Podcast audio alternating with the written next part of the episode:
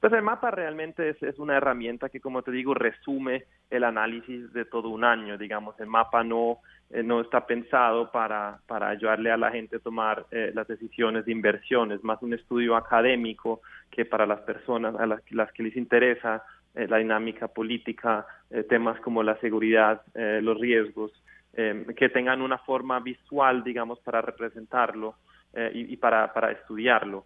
Eh, digamos, con, el trabajo con nuestros clientes obviamente va mucho más allá que de un mapa de riesgos, ya eh, estaríamos hablando más de estudios en profundidad, eh, recogiendo información a nivel local, combinándola con, con nuestras fuentes, etcétera. Entonces, esto es más una herramienta académica y lo que te digo, para visualizar y resumir el análisis del año.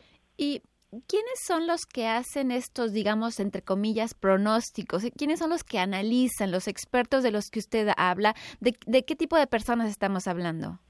Estamos hablando de los de los analistas eh, propios de, Control Risks.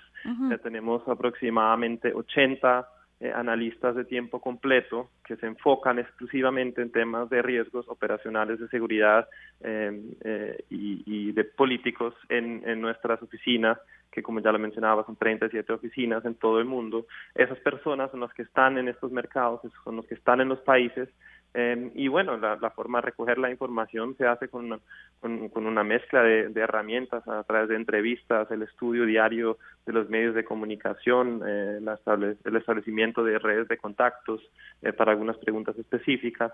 Y estos analistas propios de Control Risk son los que juntan esa información cada año para la publicación de Risk Map.